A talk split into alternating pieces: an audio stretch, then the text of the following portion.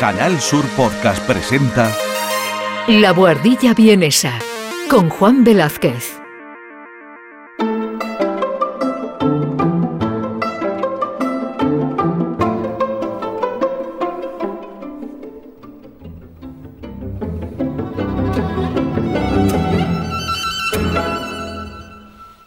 Mis queridos oyentes, bienvenidos a un nuevo capítulo de La Guardilla Vienesa. Los que ya conocen este programa saben que existe la posibilidad de enviar un mensaje de voz con alguna pregunta o algo relacionado con la música, alguna inquietud que tengáis y que os gustaría saber al WhatsApp de este programa y que os recuerdo es el más 43 677 6 3453167. El mensaje, por supuesto, es gratuito, es simplemente un mensaje de voz que me podéis enviar por WhatsApp y que cada cierto tiempo, cuando tengo suficiente material para trabajar con vosotros, pues eh, organizamos esta sección del archivo bienes, que es el espacio donde aprovecho para contestar a todas vuestras preguntas y todos los mensajitos que me habéis ido enviando con el tiempo.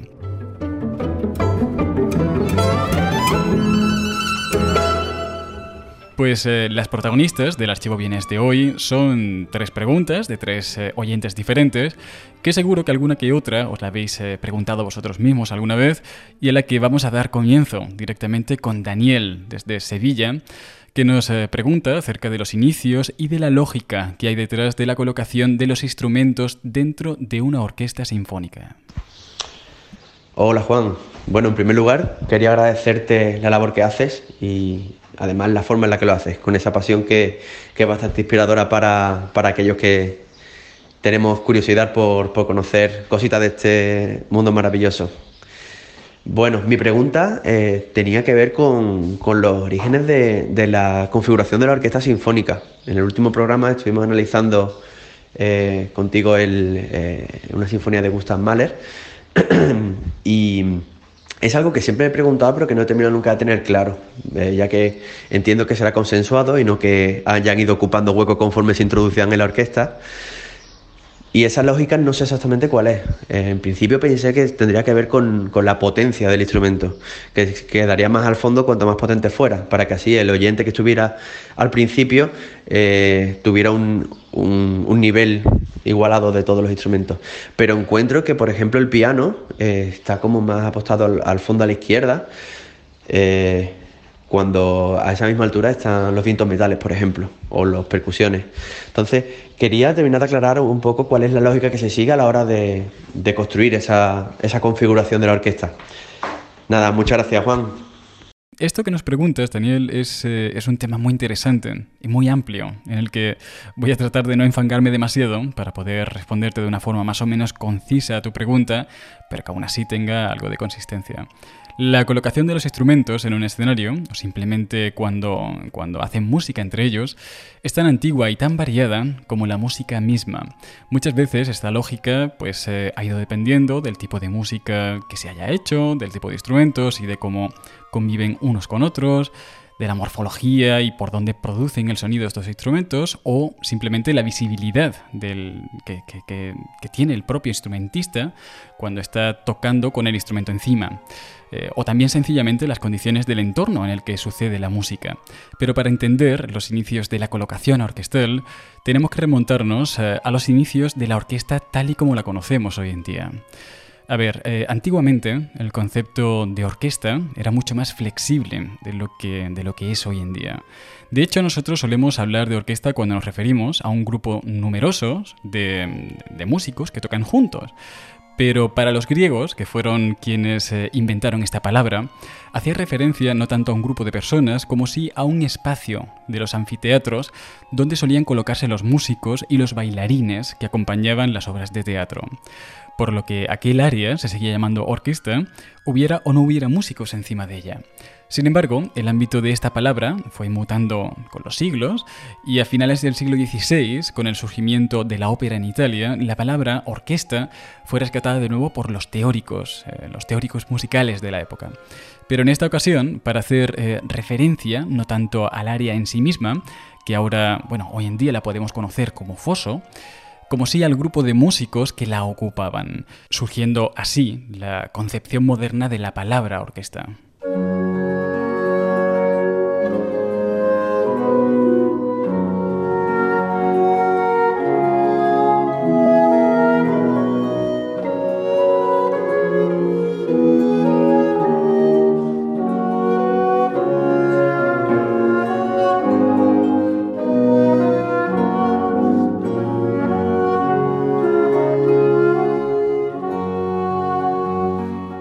Principios del barroco, que es cuando sucede toda esta transformación del término, las orquestas son ya un grupo más o menos numeroso de músicos que tocan juntos, pero tanto la colocación de la orquesta como el número de músicos que la componen era aún tremendamente variable. Mirad, tened en cuenta que si a principios del siglo XVI era ya difícil por sí encontrar a un grupo de personas que supiesen leer y escribir, más aún lo iba a ser dar con un grupo que además de leer y escribir, supiesen leer y tocar música con un mínimo de destreza. De modo que, por mucho que un compositor como Claudio Monteverdi, por poneros un ejemplo, quisiese que cierto acompañamiento lo realizase un arpa de doble encordatura, lo realizarían solo si tenían la suerte de que en la ciudad se encontraba un músico que la tocase. Y si no era así, que era la mayoría de las veces, pues simplemente el acompañamiento lo realizaba otro instrumento. Claro, esto daba lugar a que las orquestas de principios del siglo XVI se pareciesen más bien poco a las que conocemos a día de hoy. De hecho, cuando, cuando Claudio Monteverdi quiso estrenar su ópera Orfeo en la ciudad italiana de Mantua, creo que fue en el año de 1607, 1608, pues eh, dejó constancia en la primera página de la partitura que los instrumentos que la tocasen dependerían del tipo de instrumentistas que se pudiesen encontrar en aquel momento en la ciudad. Por lo que el día del estreno se dieron combinaciones instrumentales, se, conformó una orquesta tan peculiar como esta que os voy a decir. Dos clavicémbalos, dos violones, diez eh, violas de abracchio, violas de brazo, eh, dos órganos con tubos de madera, dos laúdes graves, un arpa de doble encordatura, eh, etcétera. Más instrumentos que la mayoría no vais, eh, no vais a conocer, os van a sonar muy, muy, muy poco, porque son como abuelos, eh, bisabuelos de los instrumentos actuales. Por lo que la colocación de los instrumentos en esta época era aún algo tan variable como lo, como lo era su propia plantilla, exceptuando un par de orquestas que vinieron un poco más tarde y que estaban situadas en, la actual Alemania y en, en, Gran Bretaña, de las que algún día os, os hablaré más en profundidad, pues este modelo, esta dependencia de los músicos que hubiera en la ciudad, siguió así hasta mediados del siglo XVIII, cuando se puso de moda entre la nobleza disponer de orquestas para uso privado eh, y lo que permitió que muchas de estas orquestas tuviesen por primera vez una afluencia constante de dinero, lo que pudo ayudar a que una plantilla se estableciese como tal, una plantilla orquestal, y que empezasen a modificarse de una forma mucho más consciente los instrumentos y la colocación de estos dentro de una orquesta.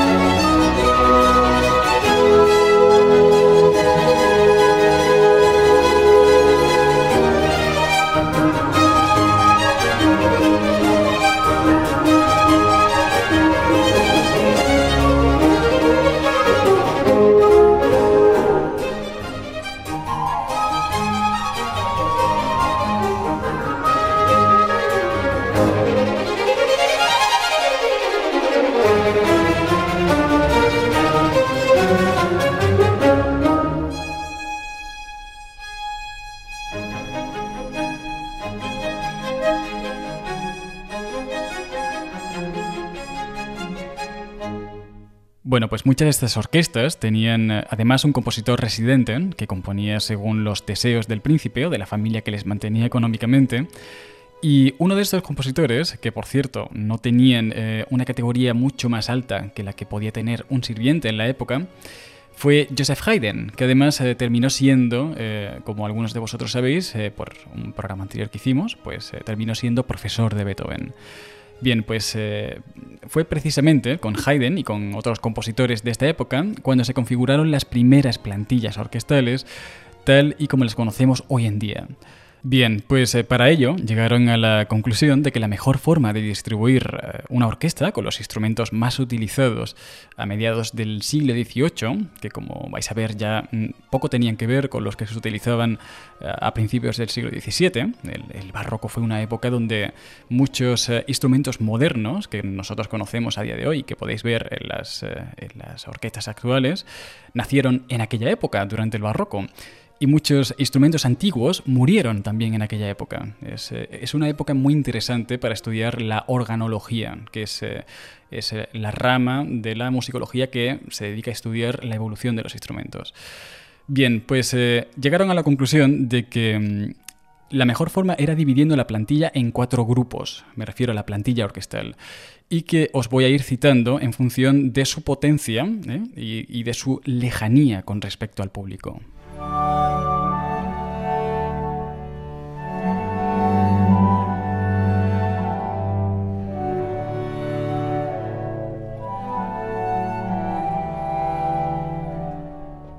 Al fondo del todo eh, se tienen que situar los instrumentos percusivos, que por aquel entonces eh, no eran muchos, de hecho muy pocos, se reducían eh, esencialmente a un par de timbales y poco más. Era, era rara la pieza donde había algo más que dos timbales. De hecho, tampoco era tan normal que hubiese instrumentos percusivos. Hay a veces donde la plantilla no incorporaba instrumentos de percusión. Bueno, pues luego, un poco más cerca, más, más cerca de nosotros como público hablando, ¿no? Se situaba una, línea de viento metal, de, instrumentos de viento del tipo de viento metal, eh, que por aquel entonces se reducía eh, a un par de trompas eh, y trompetas, que además, como aún no les habían incorporado los pistones modernos, ¿no? el sistema de llaves que tienen las, los instrumentos de viento metal actualmente, pues eh, su uso era además muy dependiente de la tonalidad en la que estuviera escrita la obra, por lo que muchas veces no podían, no podían tocar, simplemente no aparecían los instrumentos de viento metal en sinfonías, en conciertos, porque muchas de estas obras estaban escritas en una tonalidad que no les permitía sonar con la agilidad necesaria. Luego, en un nivel algo más cercano, se situaba el viento madera, que solía ir emparejado en grupos de dos y que estaba compuesto por eh, dos oboes, dos fagotes y dos flautas que en, ocasiones, eh, en ocasiones eran tocadas por los mismos oboístas. Esto de que el mismo instrumentista tocase varios instrumentos dentro de una orquesta era algo relativamente frecuente durante el siglo XVII y el siglo XVIII, dado que todavía los instrumentos, la técnica de los instrumentos, no se había desarrollado tantísimo como lo haría en el siglo XIX y que implicaría la super especialización de los eh, instrumentistas en ese instrumento en concreto. Ya era, eh, llegó un momento en que ya era suficientemente difícil eh, conseguir destreza solo con un instrumento como para encima tenerla con dos, ¿no? Bueno, pues en esta época eso todavía no, no había sucedido, se estaba ya cocinando, se estaba cociendo, pero aún un mismo instrumentista podía tocar varios instrumentos y hacer un 2x1, un 3x1 dentro, dentro de una orquesta. Era algo que, por cierto, lo tenía, mm, lo sabía previamente el compositor, por lo que trataba de no darle los mismos papeles al mismo tiempo o trataba de que tuviese el tiempo suficiente como para alternarse entre estos instrumentos. Finalmente, además, eh, en un nuevo semicírculo, se situaba la cuerda frotada. La cuerda frotada es la que conocemos hoy en día como los violines, eh, los, eh, las violas, los violonchelos, los contrabajos. Bueno, pues eh, debido a la poca potencia que ofrecían estos instrumentos a título individual, solían y suelen agruparse en amplias secciones de violines primeros, violines segundos, están divididos en dos grupos los violines, luego, como os decía, las violas, los violonchelos y por último los contrabajos. Thank you.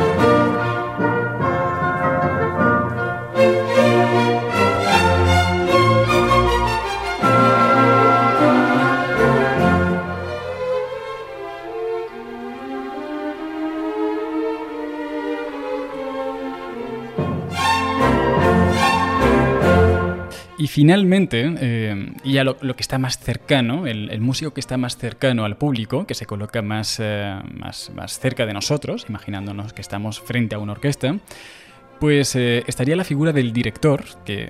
como tal, como, como, figura individual que solamente dirige, pues surgiría a principios del, siglo XIX, pero que hasta el siglo XVIII fue un músico más de la orquesta, que no solo se encargaba de, tocar, de sumar como instrumento dentro de la orquesta, sino que también solía, solía dirigir, solía ocupar la función del director que nosotros conocemos actualmente. Y el único requisito que tenía que tener este músico es que tenía que estar situado de forma que pudiese tener una, buena visión del resto de la orquesta, porque tenía que dirigirla. Entonces, eh, los instrumentos que solía tocar este, este pseudo director pues eh, iban a ser el clavicémbalo, que normalmente se, colocaba en mitad de toda la orquesta, eh, en mitad de espaldas al público, pero con vistas a toda la orquesta o bien eh, ocupaba la plaza del que nosotros hoy en día conocemos como concertino, ¿eh? como ese primer violín que sale a afinar la orquesta, muchas veces en aquella época era también el propio director del conjunto de la orquesta. Bien, pues eh, con el tiempo fueron incorporándose nuevos instrumentos como el trombón, que por potencia y sonido pasó a la sección del fondo, junto con los otros viento metal, el clarinete, que por eh, lógica similar se colocó justo detrás de las flautas y de los oboes, las arpas, el piano o, la celesta, que al, eh, que al, ser instrumentos de cuerda pulsada o percutida, fueron colocados eh, junto a la sección de los instrumentos de cuerda frotada. Bien, pues estas son las razones principales por las que una orquesta se, organiza, se coloca de la forma en que lo hace a día de hoy. Y aún así, hay bastantes más razones que tienen ya que ver con la, compatibilidad sonora de unos eh, instrumentos con otros, esto es a, cuánto se interfieren eh, sonoramente unos con otros. Por ejemplo, si, si tú eres un, violinista y te colocan detrás una trompeta, pues ni siquiera vas a, poder eh, oír tu propio instrumento cuando la trompeta de atrás esté sonando. Entonces hay que colocarlos eh, de forma escalonada para que el sonido no impacte directamente sobre, sobre las cabezas de los músicos eh, y aparte hay que colocarlos de forma que no se interfieran, como os decía, unos con otros, también con el tema de la visibilidad, etcétera, etcétera, etcétera. En fin, Daniel, que como ves eh, es un tema bastante amplio, pero al menos eh, espero haberte ayudado a entender un poco mejor esto de los eh, inicios y el porqué de la colocación actual de una orquesta.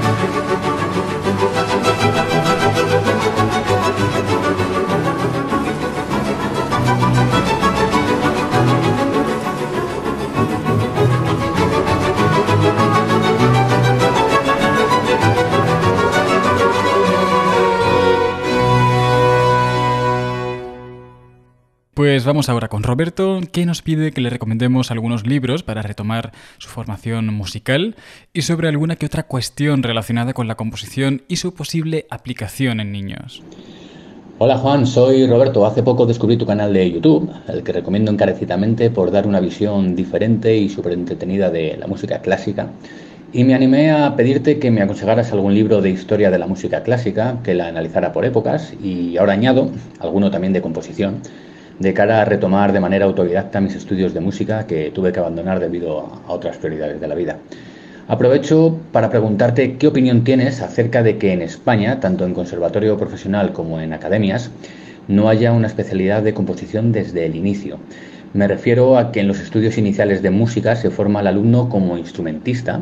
te ves obligado a escoger un instrumento, a especializarte en él, a auditar con él y complementariamente se te dan conocimientos de armonía y composición.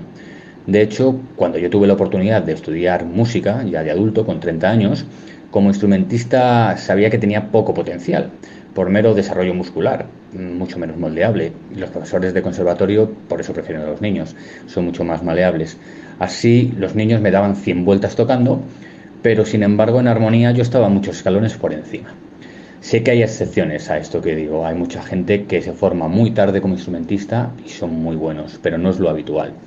Me gustaría que hubiese sido al revés, aprender armonía, teoría y composición y complementariamente conocer los instrumentos para desarrollar esas materias. Bueno, Juan, siento el mensaje tan largo, pero me sirve para sacar un poco la espinita que tengo clavada. Un saludo de un músico fracasado. Pues encuentro muy interesante tu audio, Roberto, porque son preguntas, sobre todo las eh, relacionadas con el tema de la composición con niños, que yo también me he hecho en algún momento y para las que, por cierto, aún no tengo una respuesta definitiva. Pero bueno, vamos primero con tu pregunta relacionada con la recomendación de libros de historia y de análisis musical. Voy a empezar primero con los de historia. Si tu requisito es que estos atraviesen la historia de forma cronológica, tienes eh, muchas opciones y además eh, muy variadas. Mira, eh, durante la carrera, uno de los, de los libros que más se utiliza para estudiar historia de forma cronológica y que yo sigo utilizando a día de hoy cuando sigo teniendo dudas del tipo cronológico en la música y tal, bueno, pues es un libro bastante gordito que en España lo publica en la editorial Alianza Música y que se titula Historia de la música occidental los eh, creadores de este libro son tres eh, musicólogos estadounidenses que son eh, profesores eméritos en, diferentes universidades muy importantes de Estados Unidos y tal y que actualmente creo que ya van por su novena edición. No sé si siguen los tres musicólogos ya creando las nuevas ediciones, creo que de hecho alguno de ellos ya ha fallecido porque era muy mayor. Pero bueno, para que te hagas la idea, ya van por la novena revisión del, libro. Y el precio creo que ronda los setenta y pico euros, pero créeme que es, es un libro bastante bien hecho de esos que prometen acompañarte durante toda la vida, por lo que pienso que es, es una buena inversión. Este libro te va a servir además para tener una, una, visión global bastante precisa de la evolución de la música occidental y te va a venir muy bien sobre todo como libro de consulta. Pero como ningún libro es perfecto, habrá secciones de este libro que se te van a quedar cortas eh, y otras tantas que se te van a hacer eh, súper largas. Entonces eh, tendrás que tirar de otros libros más pequeños que exploren temáticas más eh, específicas para poder complementarlo. Esa es, la, mejor forma de leer eh, historia de la música. Yo creo que por lo general de leer historia, pero en concreto cuando yo me, adentro dentro de la historia de la música, pues voy complementando con varios libros y tengo uno angular que me va sirviendo de, vara de medir ¿no? en, el centro. Bueno, también te digo que es un libro relativamente denso. Creo que, creo que tenía eh, mil y pico páginas, no recuerdo bien, pero por ahí. Y que a veces tiene un estilo que, podríamos decir que es un poco tostón. Por lo que si lo que quieres es un libro de historia de la música occidental, que la analice también de forma cronológica, pero que tenga un estilo más sencillo y que sea un poco más delgado, eh, pues a lo mejor no te lo recomendaría. En ese caso, lo que te recomendaría sería un libro escrito eh, por, un, eh, por un musicólogo británico que se llama Stanley, Stanley Seri, creo que era, Sadie, escrito Sadie. Y aquí en España se le conoce como la guía ACAL de la música. Su precio ronda los 25-30 euros y puedes encontrarlo prácticamente en cualquier librería. Eso sí, te digo que cuanto más delgado sea y más eh, intentes ahorrarte en tu libro de referencia de historia de la, música, de historia general de la música, pues eh, más dinero vas a tener que gastarte en libros más pequeños que lo complementen. Por lo que es algo que tienes que tener en cuenta.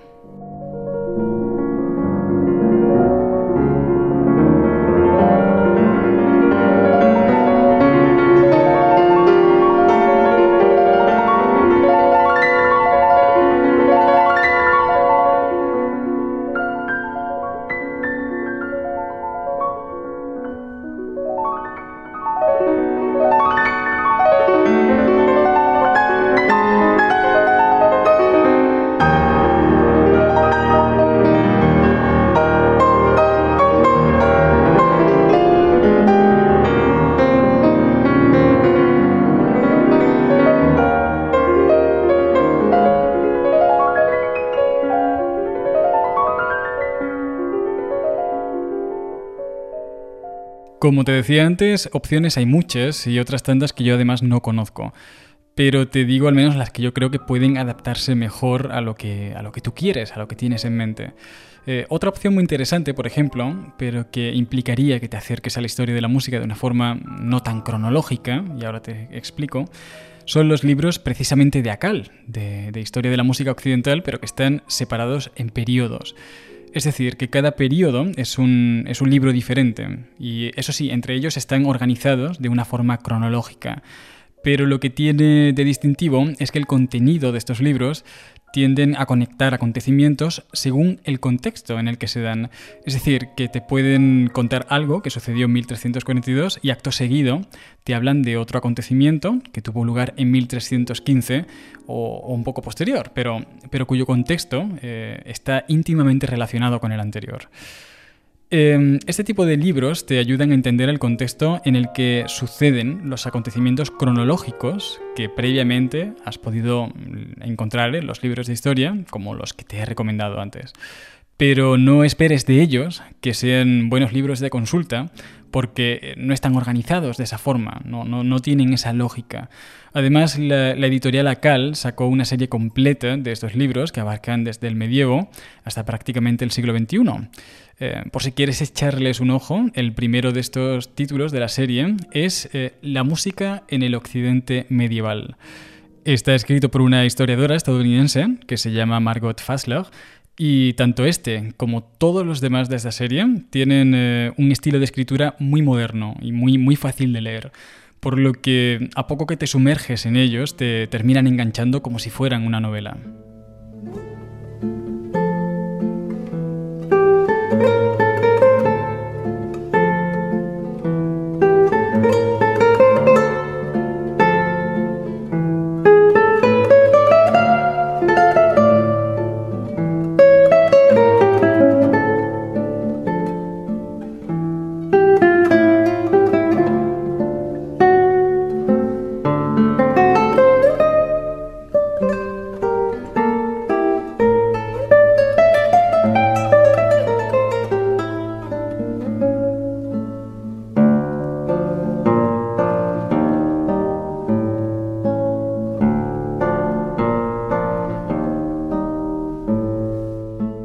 Sobre la cuestión que me has planteado antes, de por qué a los niños en España no se les introduce antes a la composición,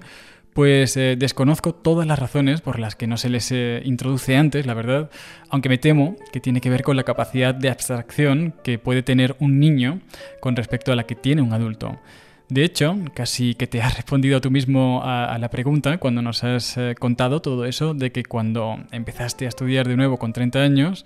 los niños eran mucho mejor en ejercicios de motricidad, pero que sin embargo tú les sacabas bastante ventaja en asignaturas teóricas como, armonía.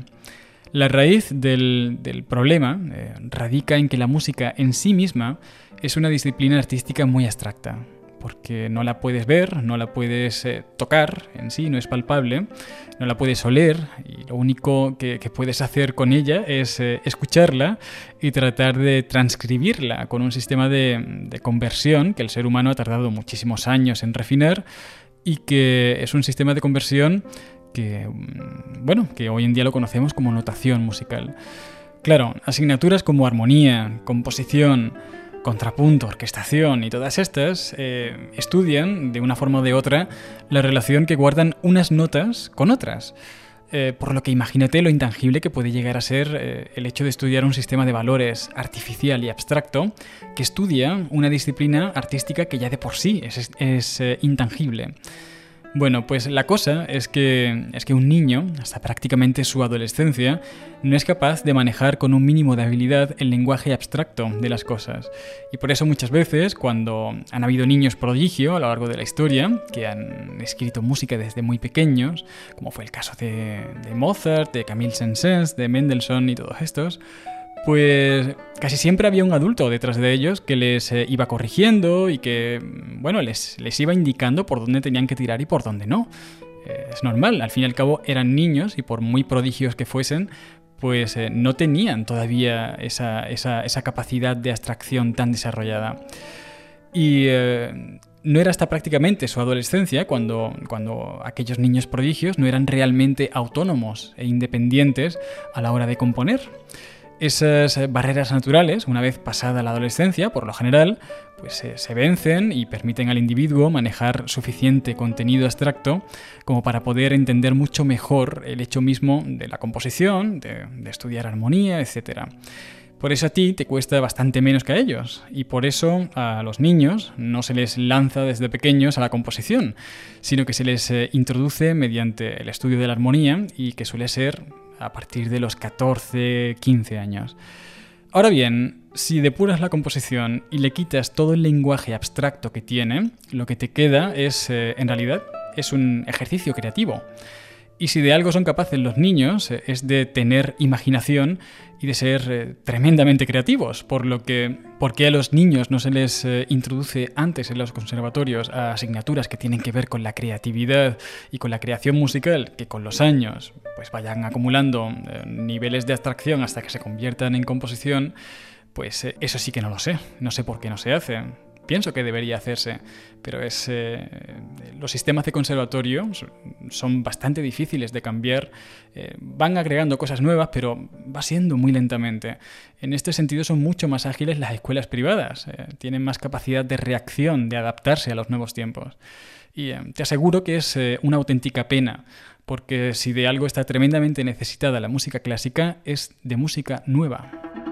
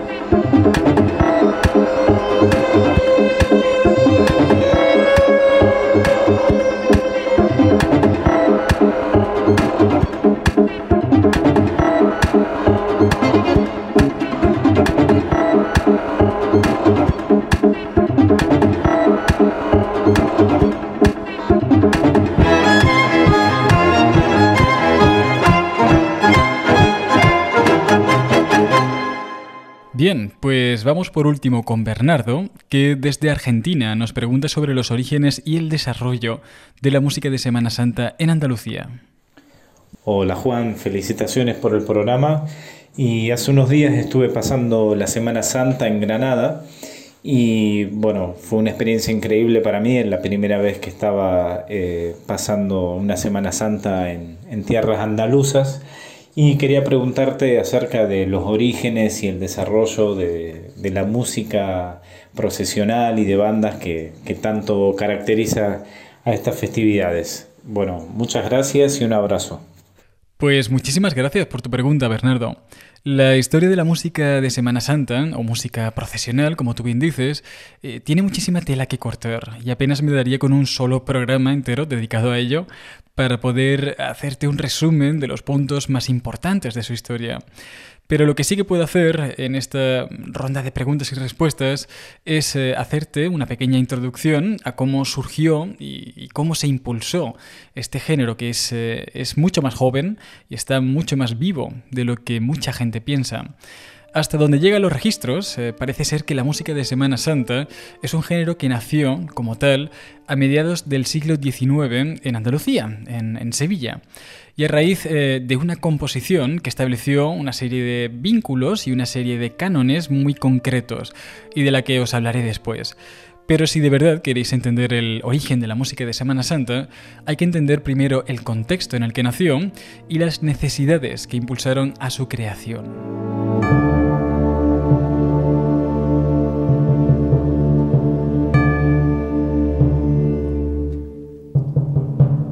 Aunque la música de Semana Santa, tal y como la conocemos hoy en día, es eh, un invento relativamente reciente, como os decía antes, de mediados del siglo XIX aproximadamente,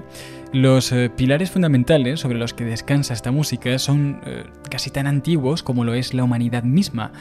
ya que uno de estos pilares tiene que ver con la muerte y el otro con la guerra. Como veis, son aspectos casi intrínsecos a la naturaleza humana. Ambos géneros además eh, han coexistido desde el principio, pero la compatibilidad teórica y práctica entre ellos no fue evidente para los artistas, para los músicos, hasta que el romanticismo, a finales del siglo XVIII, no irrumpió en sus cabezas. Por un lado, tenemos eh, un género tan ancestral como es eh, la música fúnebre, que de una forma u otra ha acompañado al ser humano desde que éste entiende la muerte como algo trascendental y que es irreparable. Por lo que no penséis eh, que antes de, la invención de la música procesional no existía la música para Semana Santa. Antes del siglo XIX, las eh, procesiones religiosas también hacían su recorrido con música de fondo, pero esta corría a cargo de una pequeña agrupación de músicos eh, que lo que hacían era acompañar a la procesión durante todo el trayecto, interpretando música que hoy en día conocemos como música fúnebre.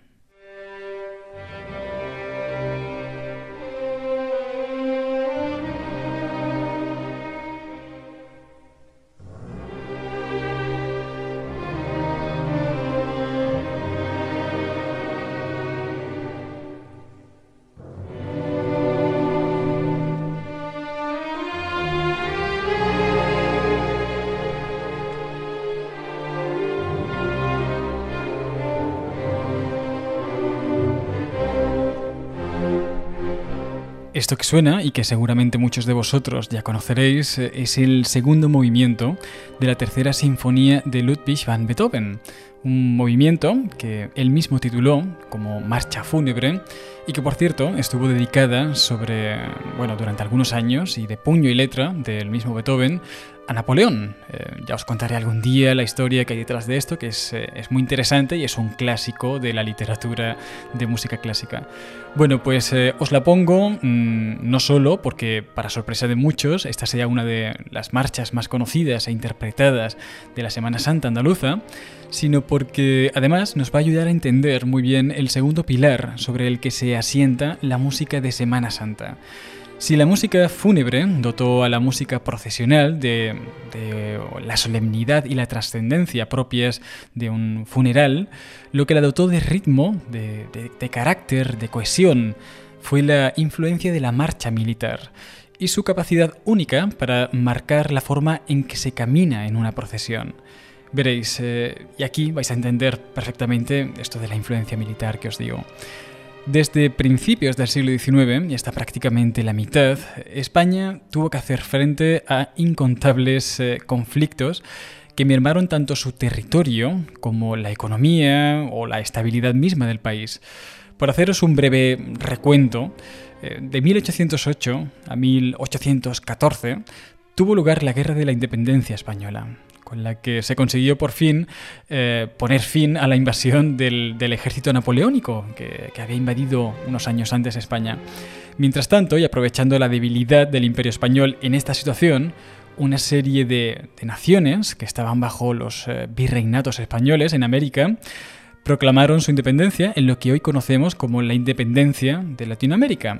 que provocó un montón de conflictos armados eh, a los que España tuvo que hacer frente al mismo tiempo que expulsaba eh, a los, al ejército napoleónico de sus tierras.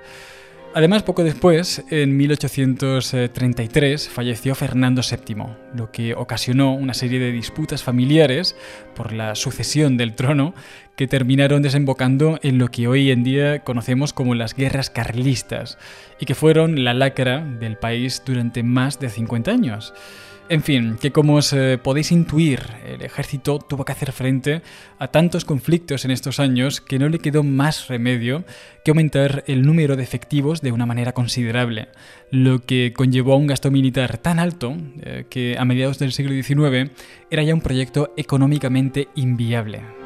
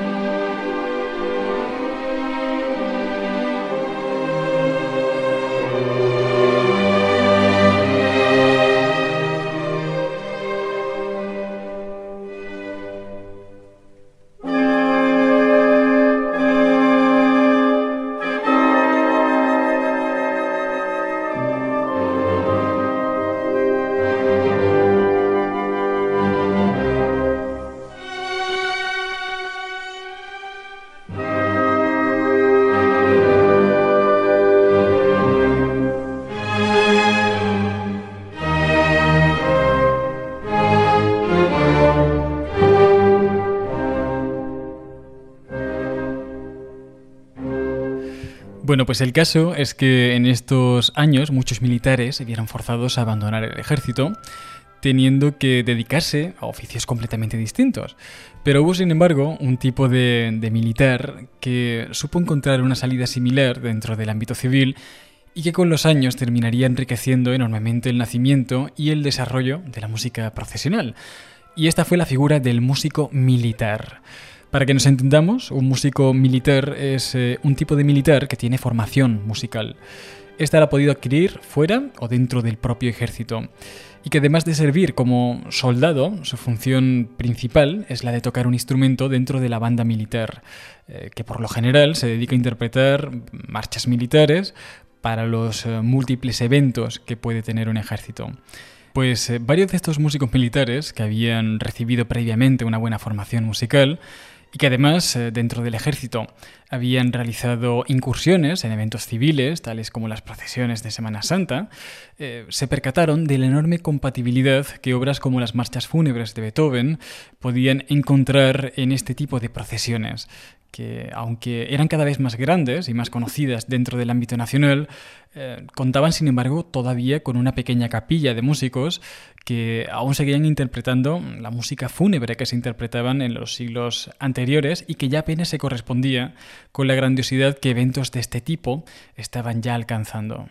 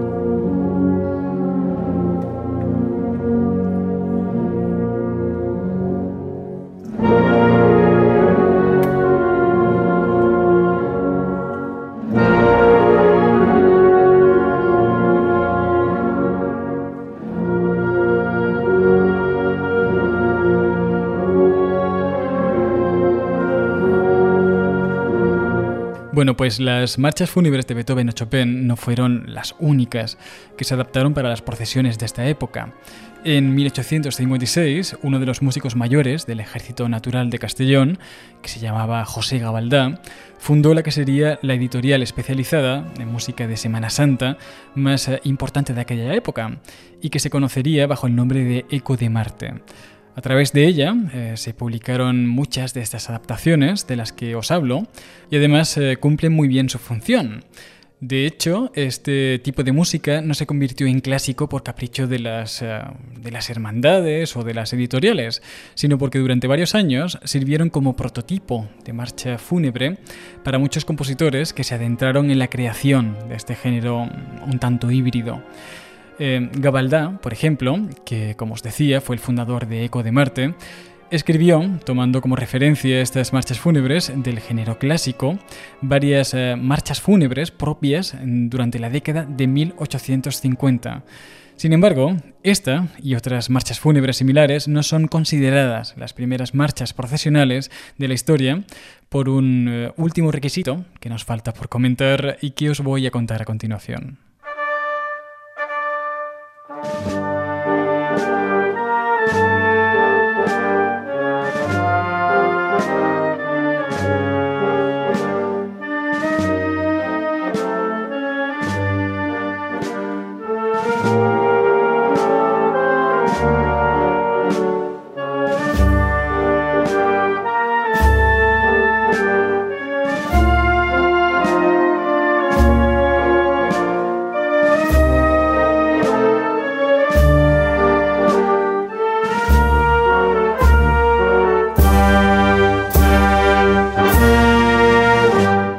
Antes eh, mencioné muy de pasada lo de las hermandades, eh, pero requieren de una explicación mayor porque realmente son, junto con los músicos militares, una de las grandes piedras angulares de toda esta historia, veréis. Eh, una hermandad, en esencia, es algo así como una asociación de creyentes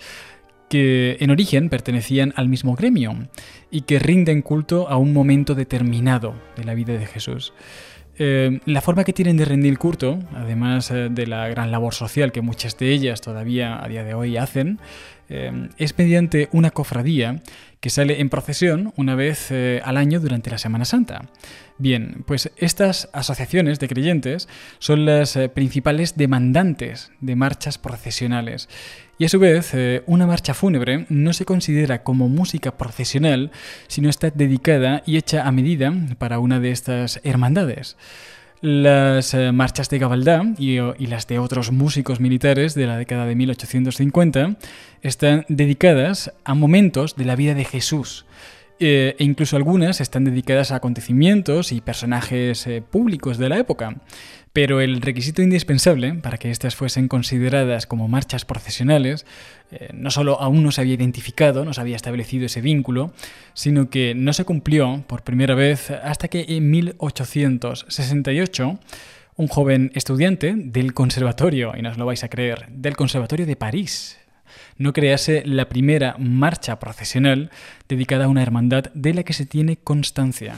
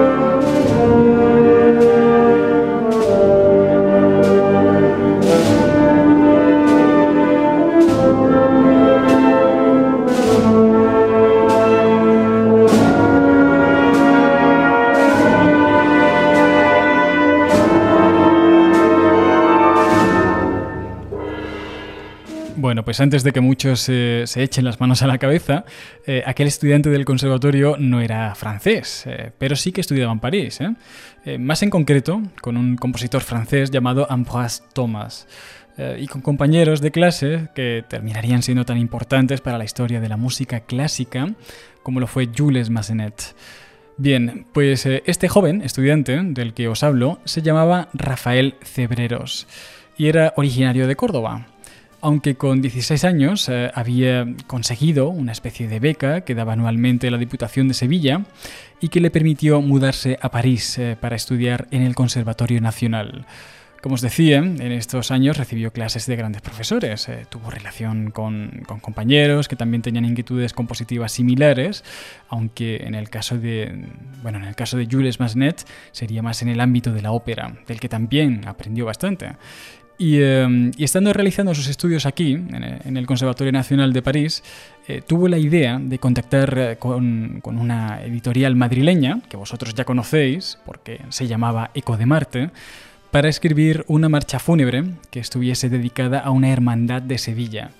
Eh, por lo que Eco de Marte localizó en Sevilla a un músico militar que estaba haciendo esas eh, incursiones en las procesiones civiles de las que os he hablado antes, eh, que además conocía a la perfección las necesidades y posibilidades técnicas de la banda que servía a la hermandad de la Quinta Angustia de Sevilla. Y le encargaron que realizase una adaptación de la marcha fúnebre de Rafael Cebreros para que pudiera ser tocada en la próxima Semana Santa del año de 1868. Bueno, pues este músico militar se llamaba Silverio López Uría y eh, junto con la música de Rafael Cebreros, la mediación de Codemarte como editorial y la recepción, dedicatoria y procesión junto con la música de la Hermandad de la Quinta Angustia de Sevilla, pues eh, establecería las bases de lo que hoy en día conocemos como marcha procesional y que de hecho ayudarían a todo el desarrollo posterior que la música de Semana Santa tuvo durante el siglo XIX, siglo XX y hasta, hasta el día de hoy, hasta el siglo XXI, porque es un género que al contrario de lo que muchos piensan, de que es algo muy arcaico, muy anticuado, es un género tremendamente vivo. Eh, las hermandades siguen demandando a día de hoy muchísima música de Semana Santa y hay compositores especializados por toda España en la creación de este tipo de marcha procesional.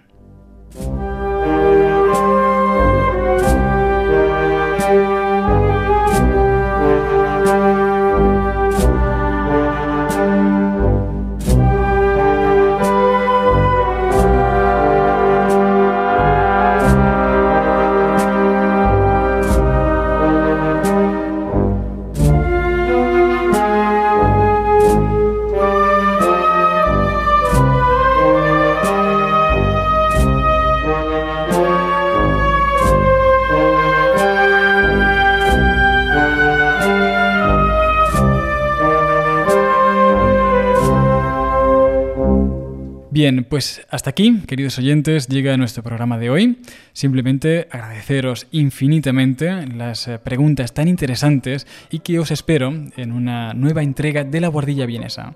Un abrazo y hasta pronto.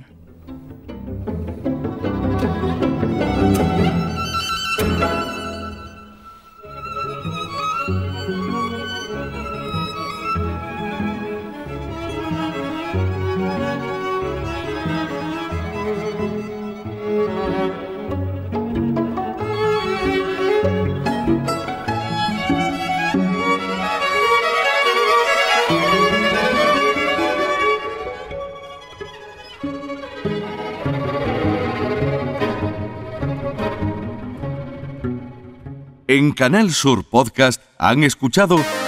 La Boardilla Vienesa con Juan Velázquez.